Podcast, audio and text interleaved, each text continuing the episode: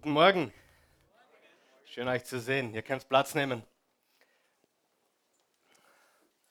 Wow, ich liebe, liebe unsere Band, liebe die Musik.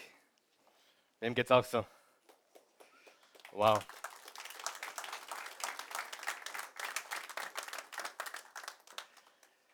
Ja, wenn du zum allerersten Mal hier bist, dann wollen wir dich ganz, ganz herzlich begrüßen. Du hast einen besonderen Sonntag ausgesucht. Bei uns ist jeder Sonntag ganz besonders. Aber am 4. Mai 1997, also vor genau 20 Jahren, habe ich damals vor acht Menschen gepredigt. Davon waren fünf meine Familienmitglieder. Also drei Fremde und fünf eigene. Und das war der erste Sonntag am 4. Mai 1997. 90. Ich habe heute schon eine Flasche Wein geschenkt bekommen. Weiß nicht warum. Ich trinke eigentlich keinen Wein oder sehr wenig. Und äh, da ist drauf gestanden, danke für die ersten 20 Jahre. Und genauso sehe ich das auch. Äh, ich bin nicht einer, der in die Vergangenheit schaut. Ich bin jemand, der nach vorne blickt. Wer auch? Ich blicke nach vorne. Die Vergangenheit interessiert mich eigentlich sehr wenig. Ich bin sehr dankbar für das, was passiert ist. Ich bin sehr dankbar für das, was wir gelernt haben. Ich bin sehr dankbar für die Menschen, die gekommen sind, auch wieder gegangen sind. Ich bin dankbar für die, die geblieben sind. Ich bin dankbar, sehr, sehr dankbar heute. Aber, das kann ich ehrlich sagen, ich bin keiner, der sich sehr lange mit der Vergangenheit beschäftigt. Egal wie gut sie war, egal wie schlecht sie war, selbst wenn sie gut ist. Wer von euch weiß, selbst wenn du eine hervorragende Vergangenheit hast, sie kann dein größter Feind sein. Weißt du, dass ich Menschen kenne, die leben noch immer von dem, was sie vor zehn Jahren getan haben und geleistet haben, wer sie einmal waren. Und das ist uninteressant, oder? Wir wollen nach vorne blicken, richtig? Wir blicken nach vorne und das wollen wir auch heute tun. Und dazu wollen wir alle begrüßen, die uns online zuschauen, ob auf Ustream, ob auf Vimeo, ob auf Facebook, egal wo du zuschaust, aus dem gesamten deutschsprachigen Raum. Deutschland, Österreich, Schweiz, überall, wo man Deutsch versteht. Wir heißen dich herzlich willkommen und wir begrüßen dich jetzt hiermit im Namen Jesu Christi, des Königs aller Könige. Und äh, ist meine Mama schon da? Wo ist meine Mutter? Hallo Mama, Mutti, grüß dich. Vom Müllviertel angereist, um mich zu sehen heute. Wo ist mein, wo ist der Stiefpapa? Stiefoppa. Nein, Wolfgang, grüß dich. Schön, dass du da bist. Ich möchte euch zu Beginn äh, den ersten Bibelvers, die erste Bibelpassage, die wir uns angeschaut haben oder die wir gelesen haben am 4. Mai 1997. Und das findest du auf deiner Outline, die du beim Hereingehen bekommen hast, oder auch hier vorne auf den Bildschirmen oder online wird es eingeblendet kannst du bitte mitlesen. Jesaja 43, Vers 18 bis 19. Bist du bereit? Drei von euch, super. Gedenkt nicht, gedenkt nicht an das Frühere und achtet nicht auf das Vorige. Denn siehe, ich will ein neues schaffen. Sag einmal Neues. Ein Neues schaffen. Jetzt wächst es auf Erkennt ihr es denn nicht? Ich mache einen Weg in der Wüste und Wasserströme in der Einöde. Das war der erste Vers, die ersten beiden Verse, die ich gelesen habe beim ersten Gottesdienst vor 20 Jahren. Und es geht um unsere Vergangenheit und es geht um unsere Zukunft. Es geht um das, was gewesen ist und es geht um das, was kommen wird.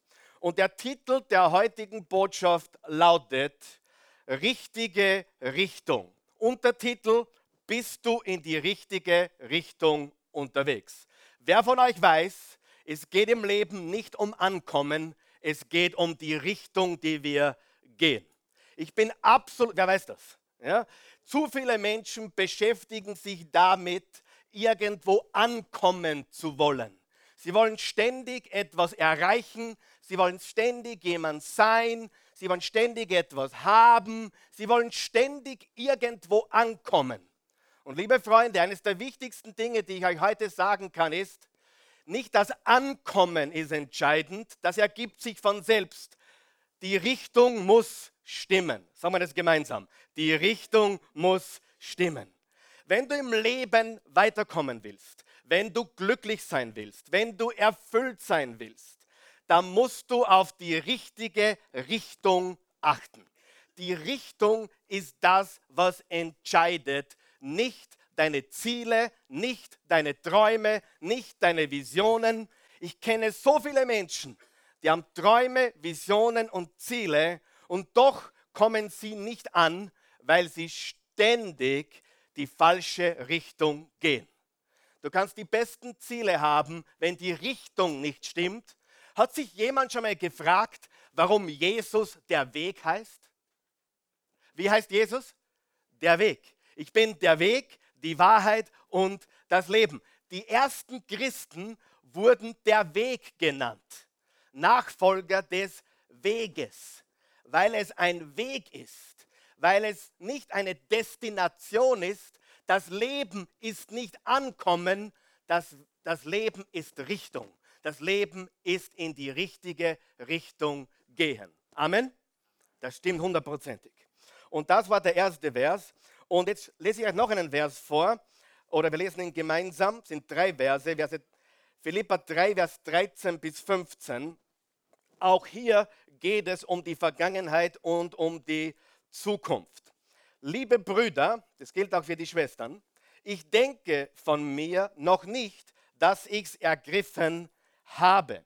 Eins aber, ich vergesse, was hinter mir liegt und strecke mich nach dem aus, was vor mir liegt und jage und jage das vorgesteckte Ziel im Auge nach dem Siegespreis, den die in Christus Jesus ergangene himmlische Berufung Gottes in Aussicht stellt. Wir alle nun, die wir zielbewusst sind, wollen hierauf unseren Sinn gerichtet halten.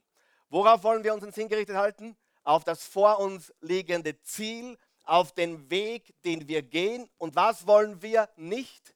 Wir wollen nicht in der Vergangenheit stecken bleiben. Zu viele Menschen haben ihren Kopf in der Vergangenheit stecken. Sie leben in der Vergangenheit. Sie fahren das Auto und blicken in einer Tour in den Rückspiegel.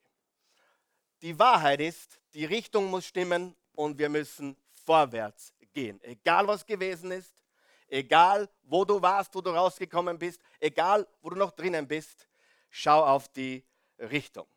Und wir werden uns heute einen Mann anschauen, das ist für mich sicherlich der, der größte Leader aller Zeiten nach Jesus Christus, der Apostel Paulus. Und wir wollen uns heute zwei Schlüssel anschauen. Zwei Schlüssel zu einem erfüllten, glücklichen Leben. Interessiert das jemanden? Einen erfüllten, glücklichen Leben. Und diese Person ist der Apostel Paulus. Der Apostel Paulus ist einer der größten Denker aller Zeiten. Nicht nur einer der größten Christen aller Zeiten, einer der größten Denker der Menschheitsgeschichte. Und wir lesen da jetzt ein paar Verse und dann werden wir uns zwei gewaltige Schlüssel anschauen. Bist du bereit? Gut, Philippa 1. Und die von euch, die am Mittwoch da sind, immer, wir studieren die Apostelgeschichte, da lernen wir über das, was Paulus getan hat, seine Taten. Hier lernen wir, wie er denkt. Wenn ich einem Menschen begegne, dann will ich immer herausfinden, wie dieser Mensch denkt. Mir ist wichtig, wie denkt dieser Mensch. Wenn ich das Denken erfahre, dann lerne ich alles, was ich wissen muss. Ich versuche nicht zu kopieren, aber ich versuche in den Kopf eines Menschen vorzudringen. Wie tickt dieser Mensch? Wie denkt dieser Mensch? Und das werden wir uns heute genauer anschauen. Philippa 1, Vers 12 bis 14. Ich bin froh, euch mitteilen zu können, Geschwister. Ich bin froh, euch mitteilen zu können, Geschwister, dass das, was mit mir geschehen ist, wenn du einen Kugelschreiber dabei hast, unterstreich dir bitte, was mit mir geschehen ist. Was mit mir geschehen ist. Darf ich fragen, bei wem ist in den letzten 10, 20 Jahren auch einiges geschehen. Paulus spricht hier von Dingen, hör mir gut zu, von Dingen, die in seinem Leben geschehen sind. Ich bin froh, euch mitteilen zu können, Geschwister, dass das, was mit mir geschehen ist, die Ausbreitung des Evangeliums sogar noch gefördert hat. Und das, was mit Paulus geschehen ist, war, wenn man die Umstände genau betrachtet, nicht unbedingt positiv, sondern eher negativ. Er wurde eingesperrt, er schreibt diesen Brief vom Gefängnis von Rom, wo er gefangen war, wo seine Hände und seine Füße angekettet gewesen sind. Und er schreibt, ich möchte mit euch drüber reden, ich möchte mit euch drüber sprechen, was mit mir geschehen ist. Was mit mir geschehen ist, darüber will ich mit euch reden, sagt Paulus. Bei der ganzen kaiserlichen Garde, Vers 13, und weit darüber hinaus hat es sich inzwischen herumgesprochen, dass meine Gefangenschaft eine Gefangenschaft wegen Christus, wegen Jesus Christus ist. Und bei den meisten Geschwistern ist gerade, weil ich inhaftiert bin, das Vertrauen auf den Herrn, Jesus Christus, so gewachsen, dass sie jetzt noch viel mutiger sind und das Evangelium ohne Furcht weiter sagen.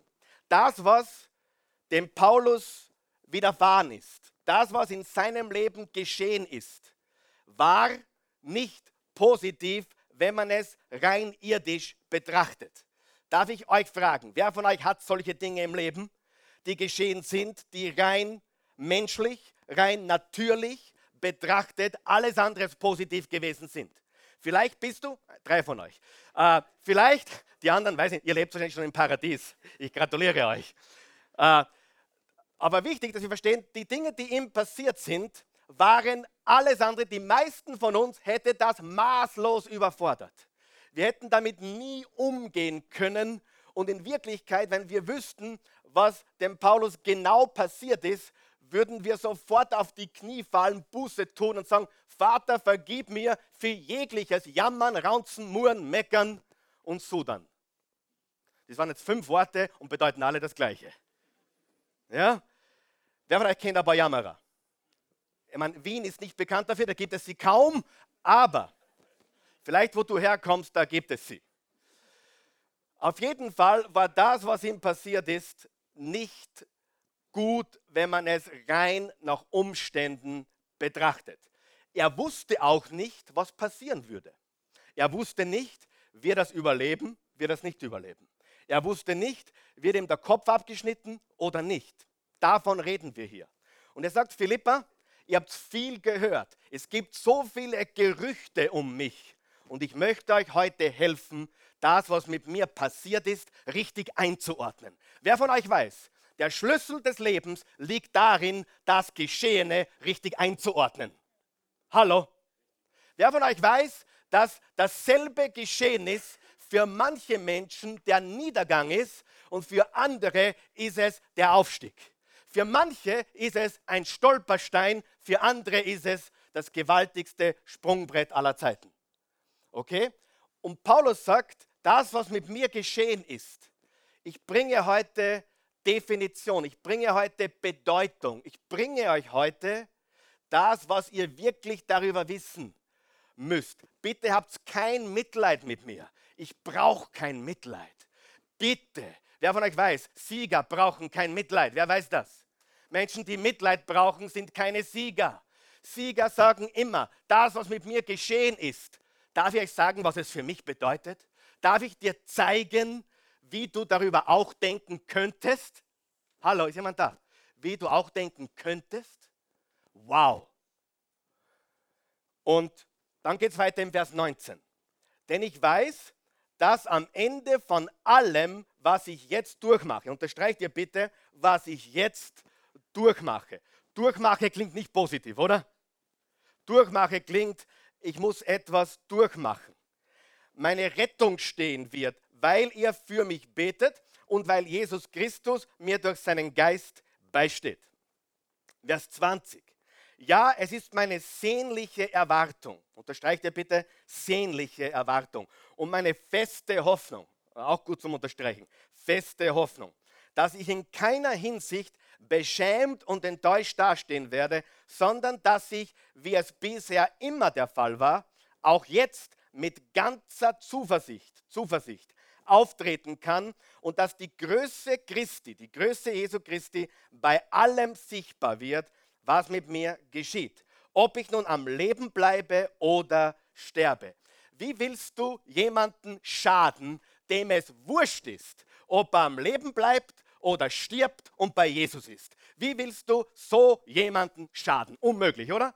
Wie willst du einem Paulus wehtun, der im Gefängnis sitzt, angekettet, Händen und Füßen und die sagen, okay, wir schneiden dir den Kopf ab. Sagt er, na gut, sollte es Schlimmeres geben, dann bin ich bei Jesus. So, ach so siehst du das. Na, dann bringen wir dich lieber nicht um. Auch gut, dann predige ich weiter. Was immer du mit mir tun willst, was immer ihr wollt, make my day.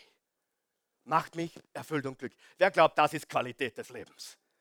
Wenn man dir nichts mehr anhaben kann, nichts mehr tun kann, weil es dir wirklich nicht negativ, aber positiv absolut wurscht ist. Ja? Paulus hat gesagt in Philippa 4, ich habe gelernt, sag mal gelernt, viel zu haben und ich habe gelernt, wenig zu haben. Ich habe gelernt, gesund zu sein, ich habe gelernt, auch Krankheit zu erdulden. Alles ist mir vertraut, ich vermag alles durch den, der mich mächtig macht. Ist das ein Leben? Ist das ein Leben, ja oder nein? Ist das das Leben? Vielleicht das, was wir wirklich brauchen und wollen? Ganz wichtig. Dann geht es weiter. Vers 21. Denn der Inhalt meines Lebens ist Christus. Das ist sein Geheimnis. Der Inhalt meines Lebens ist Christus. Wow, das möchte ich für mich auch äh, sagen. Mein Leben ist Christus. Mein Leben ist nicht äh, meine Besitztümer, mein Leben ist nicht, nicht mein, meine Aufgabe hier, mein Job, mein Leben sind nicht einmal meine Kinder, mein Leben ist nicht einmal meine Frau. Mein Leben ist Jesus Christus. Wenn ich zu meiner Frau sagen würde, dass es anders wäre, würde sie sagen, hey, wenn nicht Jesus an erster Stelle steht, dann stimmt was nicht in deinem Leben. Ja, hin und wieder sagen wir so unter uns, äh, Christi, oh, sie sagt zu mir, ich sage zu ihr, du bist alles für mich. Und dann sagen wir zueinander, hoffentlich nicht.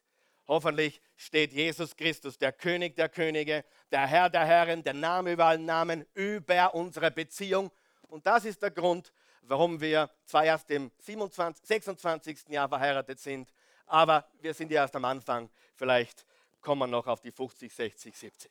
Aber Jesus Christus ist der Mittelpunkt unseres Lebens. Der Inhalt meines Lebens ist Christus und deshalb ist Sterben für mich ein Gewinn. Sterben ist ein Gewinn. Hör mir gut zu. Ich habe gerade in letzter Zeit mit einigen Menschen gesprochen über das Sterben.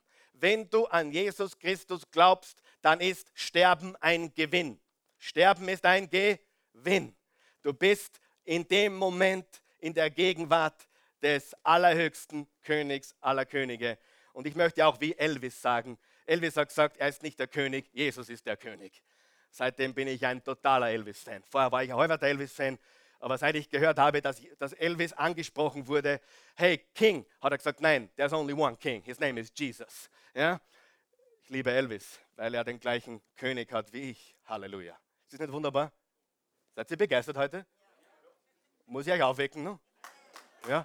O Ostern, hey, Ostern, Ostern, Ostern war vor drei Wochen auferstehen. Seid ihr wieder eingeschlafen? Was ist los mit euch? Ja? Ähm, Vers 22. Andererseits kann ich, solange ich hier auf der Erde lebe, eine Arbeit tun, die Früchte trägt. Daher weiß ich nicht, was ich vorziehen will. Vorziehen soll. Coole, coole Ausgangsposition, oder? Hm. Leben ist okay, sterben ist auch okay. Hm. Hm. Was soll ich mir wünschen? Ich meine, kontrollieren kann ich eh nicht. Ich weiß nicht wirklich, was sie mit mir tun werden. Werden sie mich noch leben lassen? Werden sie mich umbringen? Äh, beeinflussen kann ich es nicht. Aber was soll ich mir eigentlich wünschen? Der Arme weiß nicht einmal, was er beten soll. Boah, das war jetzt revolutionär. Wer von euch weiß, viele Christen beten, beten, beten und dann kommt es ganz anders. Weil ihre Gebete falsch sind. Unser Gebet sollte um Weisheit sein sollte um die, um die Führung Gottes sein, sollte Danke sein. Und wir sollten Gott viel mehr vertrauen, dass er weiß, was er tut. Amen. Nicht, Gott, mach das bitte.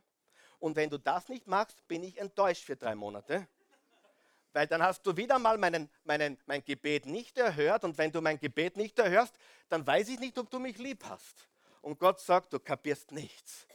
Gott sagt, ich bin souverän, ich bin Gott, ich gebe, ich nehme, ich regiere und du bist nichts im Vergleich zu mir. Alles ist in meiner Hand. Und Paulus wusste, er kann nichts dazu beitragen, ob er leben wird oder sterben wird, aber eines wusste er, es war ihm egal.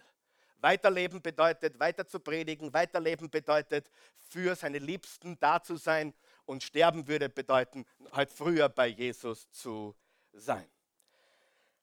Ähm, Vers 23. Ich bin hin und her gerissen, der Arme.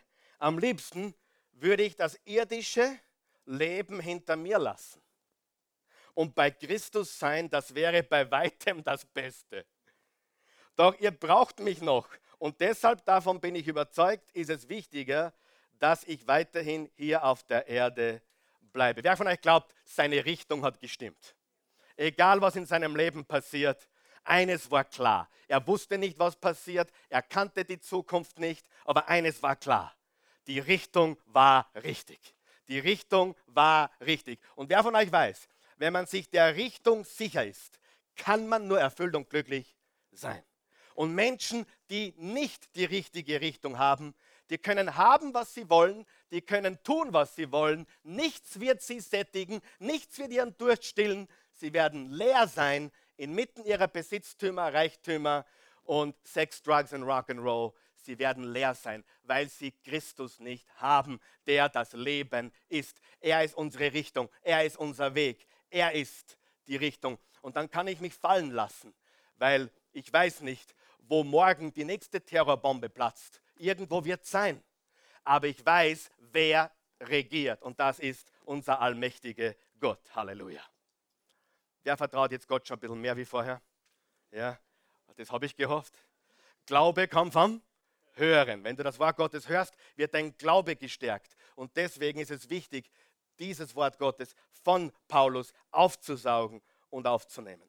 Also eines, was ich unbedingt brauche, auf deiner Outline zum Mitschreiben bitte, um glücklich und erfüllt zu sein, ist die richtige Richtung. Die richtige Richtung. Bitte einblenden. Die richtige Richtung. Das ist wichtig. Fortschritte machen und in die richtige Richtung unterwegs sein. Der Mensch muss Fortschritte machen.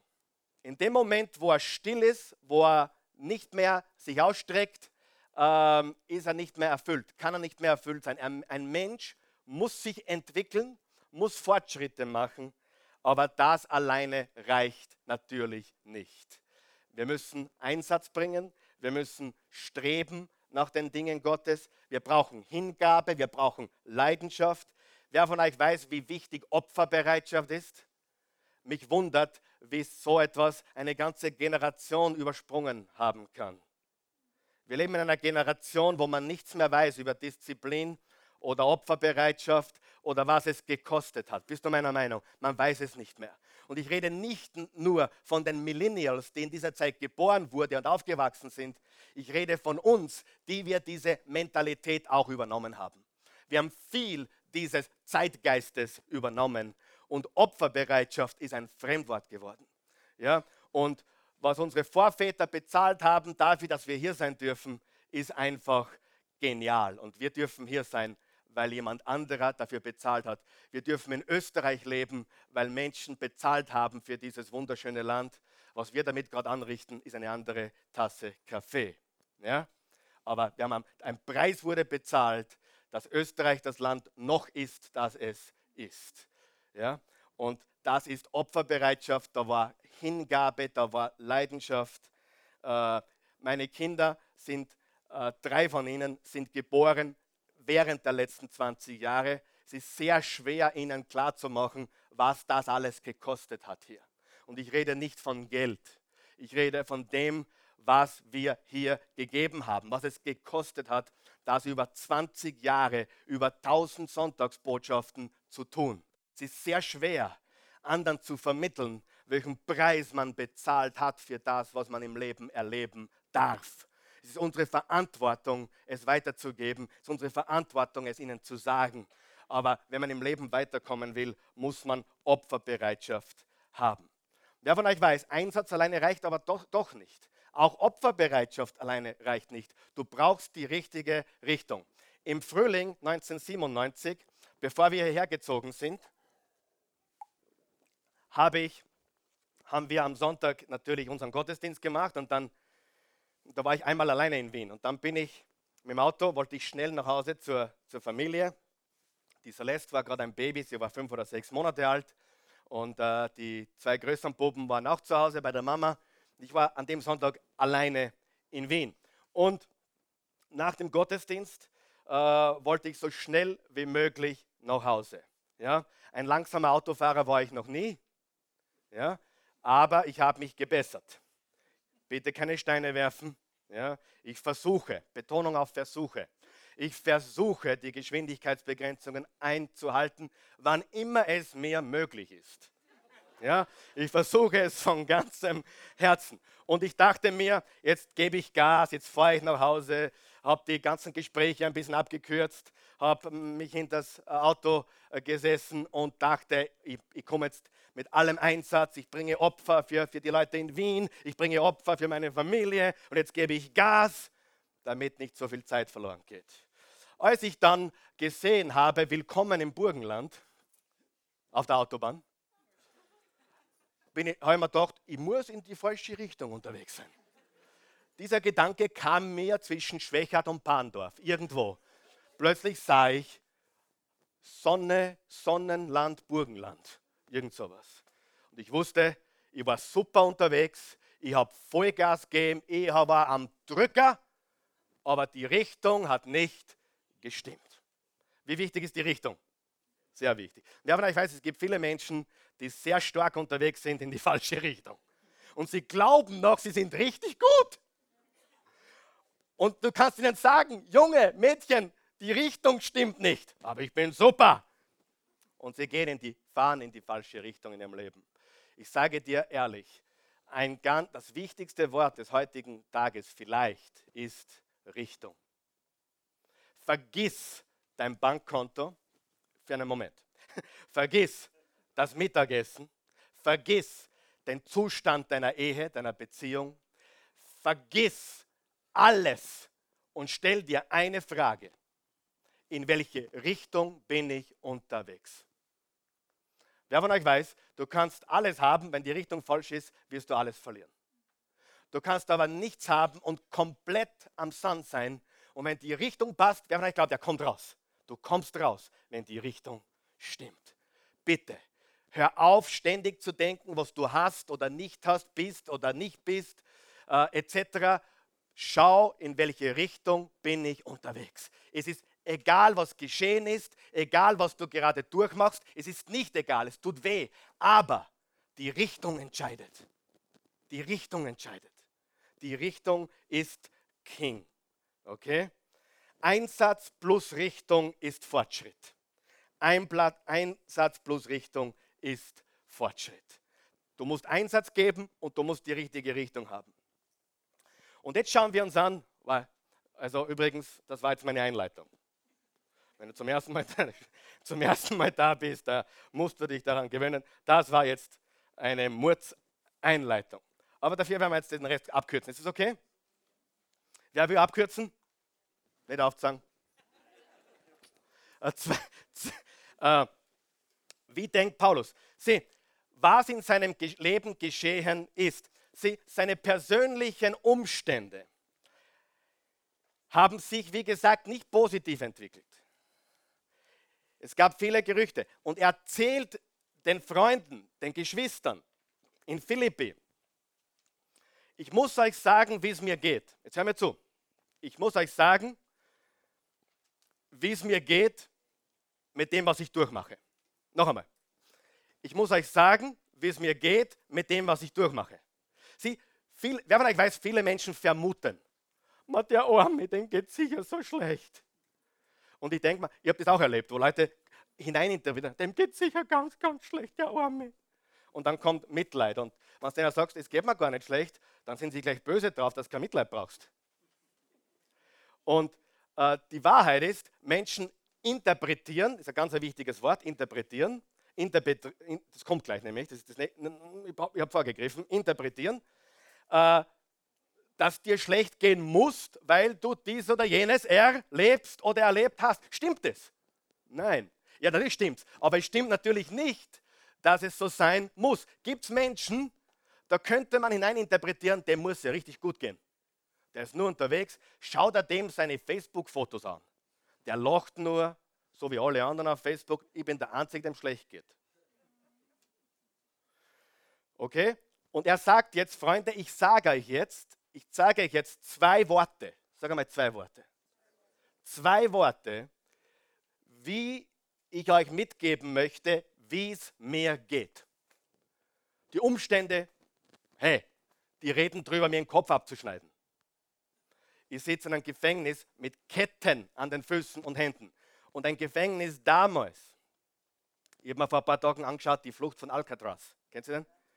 Cool, zum ersten Mal gesehen, ich habe ihn nicht gesehen, aber zufällig an, ich habe ihn angeschaut und ich habe mir gedacht, das sind schon komische Umstände, äh, schräge Umstände. Wenn du wüsstest, wo Paulus gesessen ist, würdest du sagen, ein Fünf-Sterne-Hitten, Alcatraz. Ja? Das waren düstere Umstände, kalt, feucht, nass, dreckig, etc.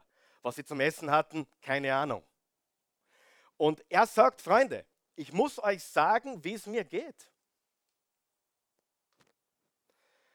Zwei große Gedanken von Paulus. Erstens Interpretation. Sag einmal Interpretation. Interpretation. Interpretation. Was ist die Interpretation deines Lebens? Was gibst du dem Ganzen für eine Bedeutung, was geschehen ist oder gerade geschieht? Wer von euch weiß, im Leben erleben wir nicht das Leben, wir erleben die Interpretation unseres Lebens.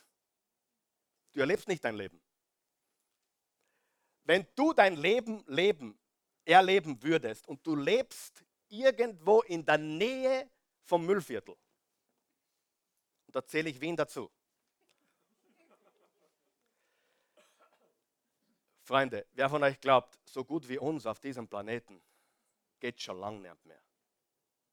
Hallo. Und trotzdem kann man einen Vergleich ziehen zwischen Ländern und Gegenden, Ostösterreich im Speziellen, der sogenannte Speckgürtel. Ich sage nur Mödling und Co. Du findest nirgends auf der Welt so unzufrieden, nein, das ist jetzt übertrieben, aber da hast du sehr viele unzufriedene Menschen. Und in Wirklichkeit leben wir am schönsten Stück Land dieser Erde. Wer ist meiner Meinung, Österreich ist immer noch das schönste Stück Land dieser Erde. Oder zumindest nahe dran. Aber wie interpretieren wir alles? Wir interpretieren alles, wie wir es sehen. Und wie siehst du es? Wie siehst du es? Sieh, ich bin im Müllviertel aufgewachsen, die ersten sechs Jahre meines Lebens. Ich kann voller Stolz sagen, vom Müllviertel kommt man überall in die Welt. Und dort, wo du zu Hause bist, auch. Aber Faktum ist, hör mir gut zu, das könnte, das könnte den ganzen Wert des heutigen Kommens geben. Du erlebst nicht dein Leben, du erlebst die Interpretation deines Lebens. Noch einmal, du erlebst, wie du das interpretierst, was du durchmachst. Wie siehst du es? Was bedeutet es für dich? Und ich sage dir noch, einmal, noch etwas. Wenn dein Warum im Leben stark genug ist, kannst du mit jedem Was leben. Wenn du, wenn du weißt, warum du begonnen hast, wie wir vor 20 Jahren, und glaubt mir das, einige hier wenige wissen es. Und die Bernadette, die die einzige ist, die vom ersten Gottesdienst dabei ist, die weiß es am allerbesten. Du weißt ganz genau, dass man nicht, äh, ich wurde mal gefragt, Karl Michael, wie, wie oft wolltest du schon aufgeben? Sagt, was für eine Frage. Jeden Montag. Jeden Montag. Jetzt tust du mal 20 Jahre alle Montag zusammenrechnen. Wer hat schon? Nein. Dann weißt du, wie oft wir aufgeben wollten. Und dann gab es alle möglichen Widrigkeiten, Herausforderungen, Anfeindungen, Schwierigkeiten, depperte Serverfehler, ganz wenige nur. Spaß. Ich mache einmal eine Predigt, die heißt meine ganzen depperten Fehler. Da, da ist die Hütte dann gerammelt voll, oder glaubst du nicht? Da lasse ich es einmal raus. Alles, was ich falsch gemacht habe in 20 Jahren, wäre eine gute Botschaft, würde viele interessieren. Endlich sagt das. Ja? warum? Warum? Wenn du ein Warum hast, kannst du mit jedem Was leben. Die Frage ist, wofür lebst du? Und wenn du nicht viel hast, wofür du lebst, bringt dich jede, jedes Was um. Alles, was geschieht, haut dich zusammen. Aber wenn du weißt, warum du angetreten bist, wenn du weißt, für wen du es machst und warum und wieso du da bist, kann dich nichts stoppen. Vielleicht temporär und vorübergehend, aber nicht auf Dauer. Du brauchst ein großes Warum. Wer ein Warum in seinem Leben? Ein großes Warum. Nehmen wir die Ehe her. Hey, wenn du 26 Jahre verheiratet bist, dann weißt du ganz genau, so heilig und so scheinheilig kannst du gar nicht sein, dass es da auch Probleme gab. Wer glaubt mir das? Einige. Nein, was ist das? Eheprobleme? Ehrlich? So was gibt's? Hm. Möchte ich mehr darüber wissen. Aber weißt du was? Unser Warum ist so groß.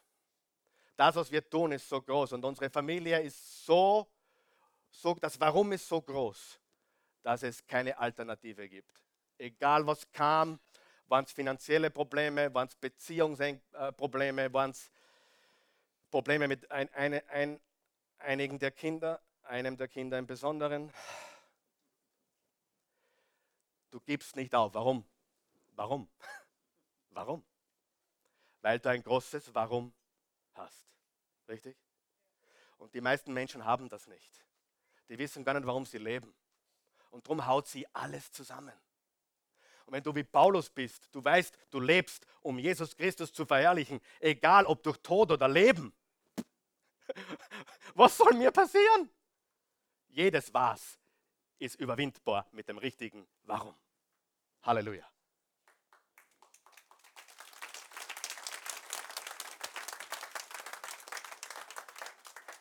Das nächste Mal, wenn es klatscht, bist bitte gescheit. Ja? Geben wir Jesus einen gescheiten Applaus, einen richtig gescheiten.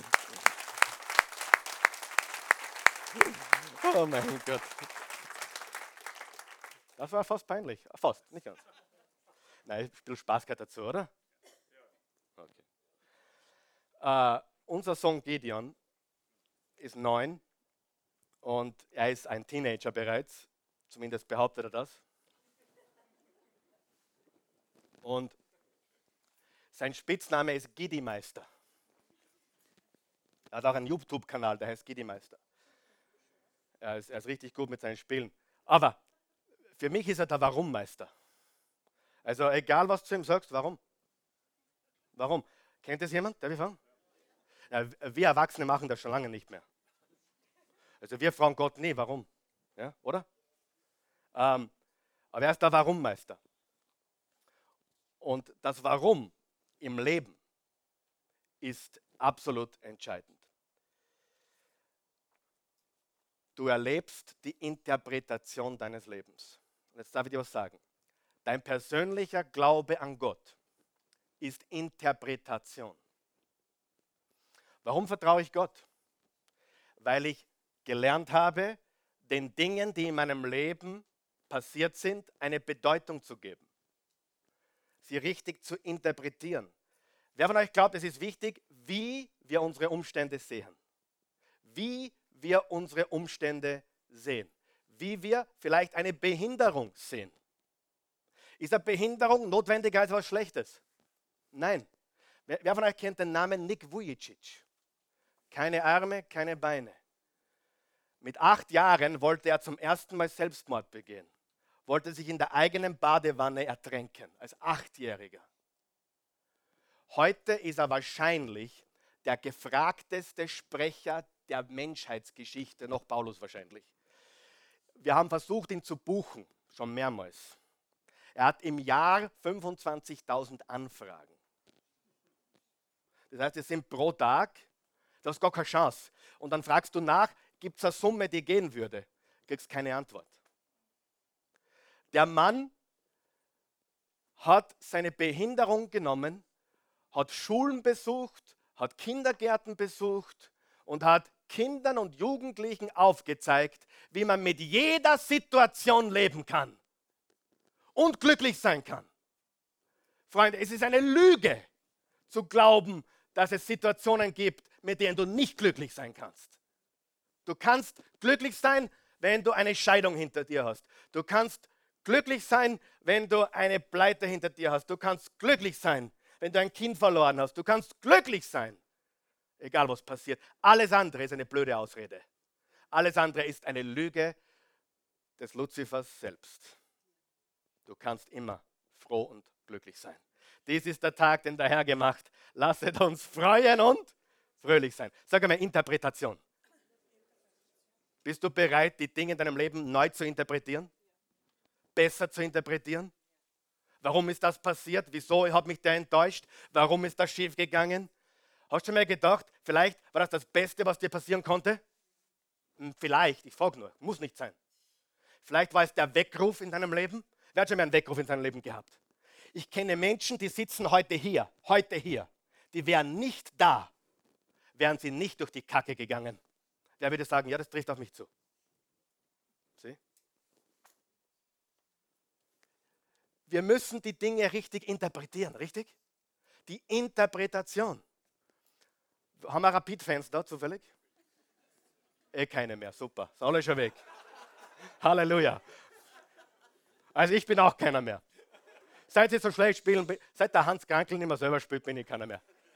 Aber ich, du, mich fragen die Leute, wie bist du eigentlich Rapid-Fan geworden? Und ich sage, ich, sage, ich kann mich nur damals erinnern, Hans Krankel. Das war der einzige Grund. Ja. Und der ist schon lange weg, also bin ich keiner mehr. Ah, also, das, was Rapid gerade durchmacht, laut Hans Krankel das Schlimmste, was Rapid je durchgemacht hat, vielleicht ist das das Beste, was je passiert ist. Wer kann das sehen? Wer von euch glaubt, dass das manchmal notwendig ist, dass gescheit durchputzt wird? Wer ist schon mal durchputzt worden vom Leben? Wer von euch glaubt, alles braucht er durchputzen hin und wieder? So, noch einmal, Interpretation. Ist Interpretation wichtig? Das Geheimnis ist, du brauchst die richtige Interpretation der Dinge.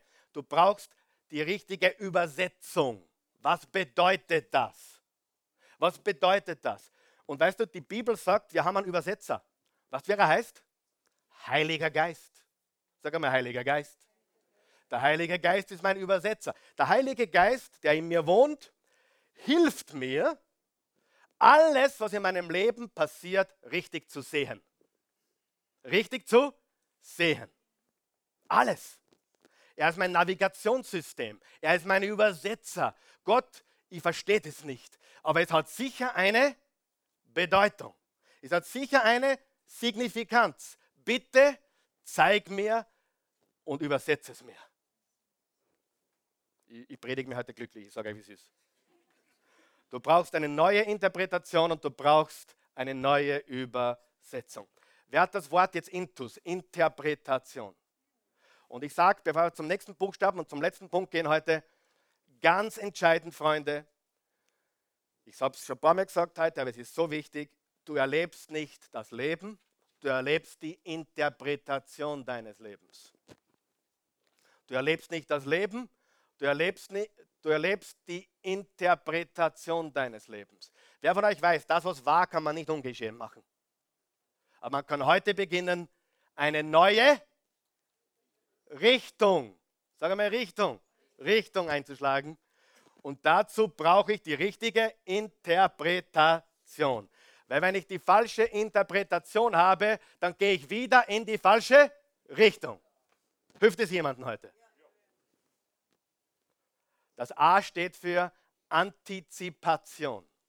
Was ist denn das für ein Wort, Karl Michael?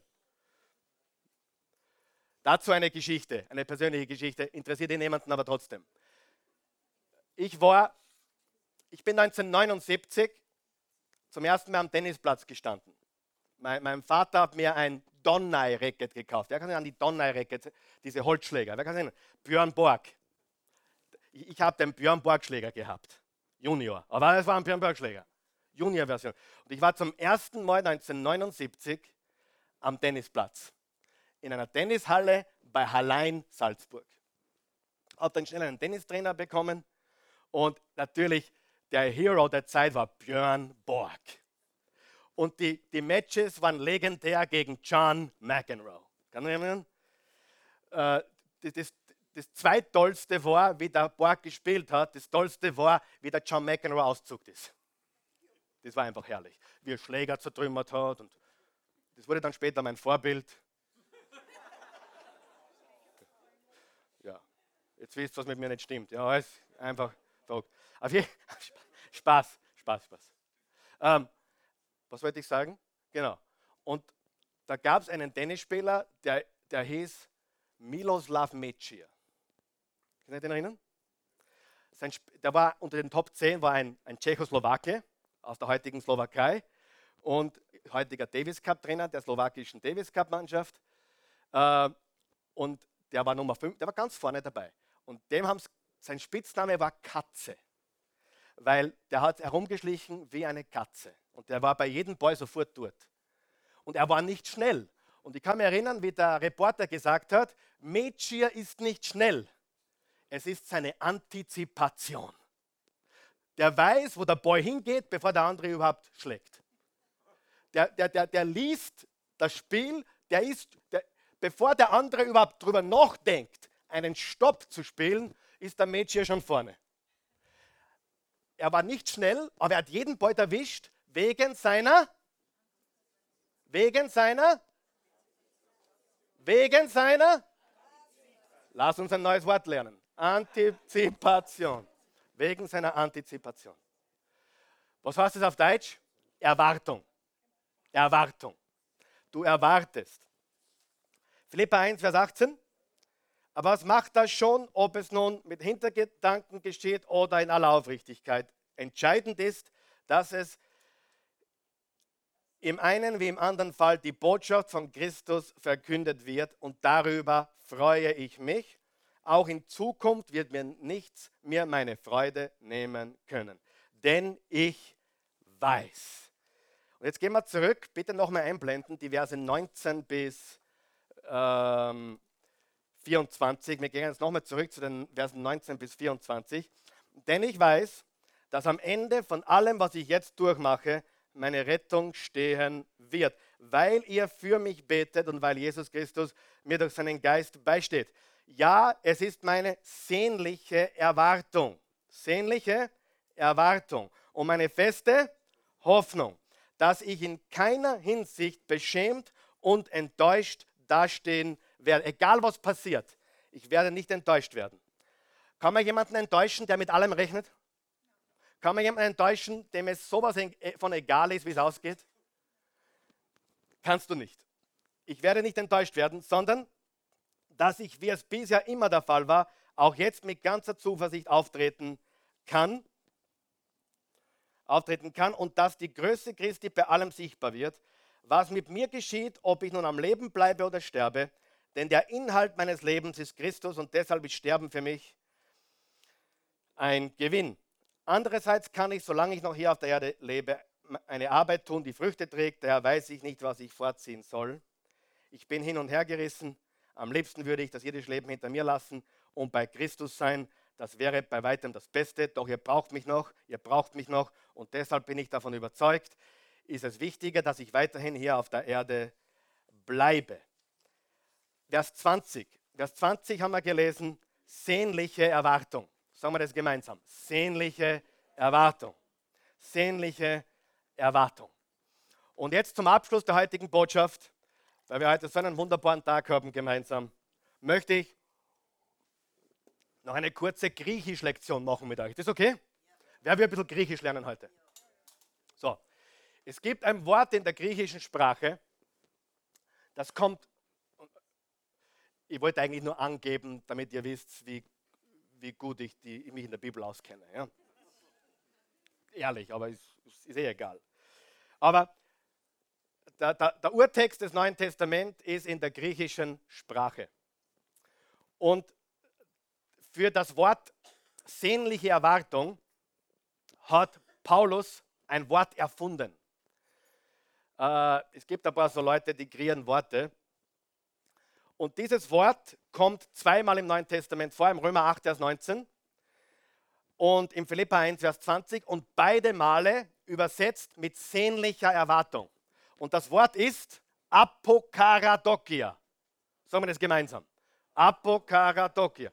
Hey, das geht besser. Apokaradokia. Noch einmal. Apokaradokia. Apokaradokia. Sehr gut. Noch einmal. Apokaradokia. So, dieses Wort sind eigentlich drei Worte. Und es hat eine sehr wichtige Bedeutung. Das Wort Apo bedeutet weg von. Weg von. Weg von. Sich von etwas wegbewegen. Das Wort Kara bedeutet der Kopf. Und das Wort Dokia bedeutet richtiges Vorwärtsdenken. Die genaue Bedeutung dieses Wortes ist genial. Seinen Kopf wegzubewegen von der Vergangenheit von allem, was dich deprimiert und wie schlimm alles ist, weg von den Kopf. Wer von euch weiß, alles beginnt im Kopf? Wer von euch weiß, der Kopf, der, wo der Kopf hingeht, geht alles andere hin. Probier es einmal heute. Dort, wo der Kopf hingeht, geht alles hin. So, dieses Wort bedeutet mit dem Kopf weg von und vorwärts in eine neue Richtung. Mit dem Kopf weg von, vorwärts in eine neue Richtung. Apakara Dokia. Cool, oder? Wem gefällt das? Das musst du auswendig lernen. Das wird nächste Woche geprüft. Apokara Dokia. Viele Menschen haben ihren Kopf in der Vergangenheit oder sonst irgendetwas. Aber wir werden, ab heute, werden wir Apakaradokia praktizieren. Wenn du wiederum von dich von deiner Vergangenheit prügeln lässt, gehst du mit deinem Kopf weg in eine richtige neue Denkweise. Und du musst nur zwei Worte wissen, drei Worte musst du wissen, um erfüllt zu sein. Was sind sie? Richtung, Interpretation und Antizipation. Mit diesen drei Worten kannst du in jeder Lage Sieger sein in jeder Lage. Du brauchst die richtige Richtung. Du musst dein Leben richtig interpretieren und du brauchst eine sehnliche Erwartung. Und die sehnliche Erwartung gibt es ganz besonders für diejenigen, die ihr ganzes Vertrauen auf Jesus Christus gesetzt haben. Er ist unsere Hoffnung. Manchmal fragen mich Leute, Karl Michael, äh, woher kommt deine Hoffnung? Und ich sage, er hat einen Namen. Jesus. Wisst ihr, dass Hoffnung ein Name ist für Jesus? Das ist ein Name. Einer seiner Namen ist Hoffnung. So wie Friedefürst. So wie Weg, Wahrheit, Leben. Einer seiner Namen ist Hoffnung. Das heißt, du hast nicht irgendeine Hoffnung, du hast die Hoffnung. Und das ist, was uns durchträgt. Und deswegen haben wir Antizipation. Deswegen haben wir sehnliche Erwartung. Halleluja. Hat es jemand geholfen heute? Lass uns aufstehen heute Morgen. Lass uns aufstehen. Ja, guter Gott, wir loben dich, wir preisen dich und erheben dich. Wir danken dir für deine unendliche, bedingungslose Güte und Gnade. Wir danken dir dafür, Jesus Christus, dass du wahrlich gelebt hast, dass du geboren wurdest von einer Jungfrau, dass du ein vollkommen sündenfreies Leben gelebt hast, weil du der Sohn Gottes bist und dass du für uns am Kreuz freiwillig dein Leben gelassen hast, gestorben bist, begraben wurdest und am dritten Tage auferstanden bist. Und nur deswegen, nur deshalb, weil du lebst, weil du den Tod besiegt hast, können wir frei von Angst leben, frei von Sorgen leben. Kennen wir die Richtung in einer Welt, wo niemand mehr weiß, wo es hingeht. Wir haben die Richtung, denn du bist die Richtung, du bist der Weg. Und unsere Hoffnung, unsere Kraft, unsere Stärke, unsere Zuversicht. Und daher nehmen wir unsere Antizipation. Wir, Wir vertrauen, dass alles in deiner Hand ist. Und wir danken dir dafür. Wir loben und preisen dich. Wenn du hier bist heute Morgen oder zusiehst oder diese Botschaft hörst und hast noch keine persönliche Beziehung zu Jesus Christus, dem Sohn Gottes, dann möchte ich dir etwas sagen. Es geht nicht um Religion. Religion ist out. Jesus ist in. Wir glauben an Jesus. Wir haben keine Religion. Absolut keine Religion. Wir haben eine Beziehung zu Jesus. Deswegen sind wir fröhlich, deswegen haben wir Frieden, deswegen haben wir Hoffnung, deswegen haben wir Kraft, deswegen haben wir Zuversicht, deswegen können wir die Lebensumstände anders interpretieren und antizipieren, wie die Zukunft sein wird, weil wir ihn haben. Ihn. Und wenn du noch keine persönliche Beziehung zu ihm hast, weil du dein Leben noch nie ihm gegeben hast, heute ist dein Tag. Dies ist der Tag der Gnade. Er möchte dir seine ganze Gnade schenken, das volle Ausmaß seiner Liebe, ein neuer Anfang, alle Sünden weggewaschen, keine Schuldgefühle mehr, egal was du gestern getan hast. Im Römer 10, Vers 9 steht, wenn du mit dem Mund bekennst, Jesus ist Herr, mit dem Herzen an seine Auferstehung glaubst, bist du gerettet. Johannes 3, Vers 16, so sehr hat Gott die Welt geliebt, dass er einen einzigen Sohn gab, damit jeder, der an ihn glaubt, nicht verloren geht, sondern ewiges Leben habe. Was ist notwendig? Glaube. Was muss ich sonst noch tun? Da war ja mal gar nichts. Glaube an Jesus. Und lass dir ein neues Leben von ihm schenken. Alle, die hier sind oder alle, die auch zuschauen, wenn du das mitbeten möchtest, dann bete jetzt mit uns. Wir, die wir bereits glauben, helfen denen, in ein neues Leben zu treten. Beten wir alle gemeinsam. Guter Gott, ich komme zu dir so wie ich bin. Du weißt, wie ich bin. Ich kann dir nichts vormachen. Du kennst alles. Meine tiefsten Geheimnisse, die sonst niemand kennt. Die nur ich kenne. Du weißt sie. Ich bitte dich jetzt um Vergebung. Reinige mich von aller Schuld. Ich glaube an dich. Als Retter, als Erlöser, als Herr, als mein König. Ich lade dich ein. Komm in mein Leben. Mach mich neu. Ich empfange dein Leben. Ich schenke dir meins. Das ist der beste Deal. Ich danke dir für dein Leben. Danke, dass ich jetzt neu beginnen darf. Komplett frei bin von Schuld Hilf mir, Gott, die richtige Richtung zu gehen, meine Umstände richtig zu interpretieren, so zu sehen, wie du sie siehst, und mit himmlischer Antizipation, mit sehnlicher Erwartung nach vorne zu blicken, weil mir nichts passieren kann. Mein Leben gehört dir.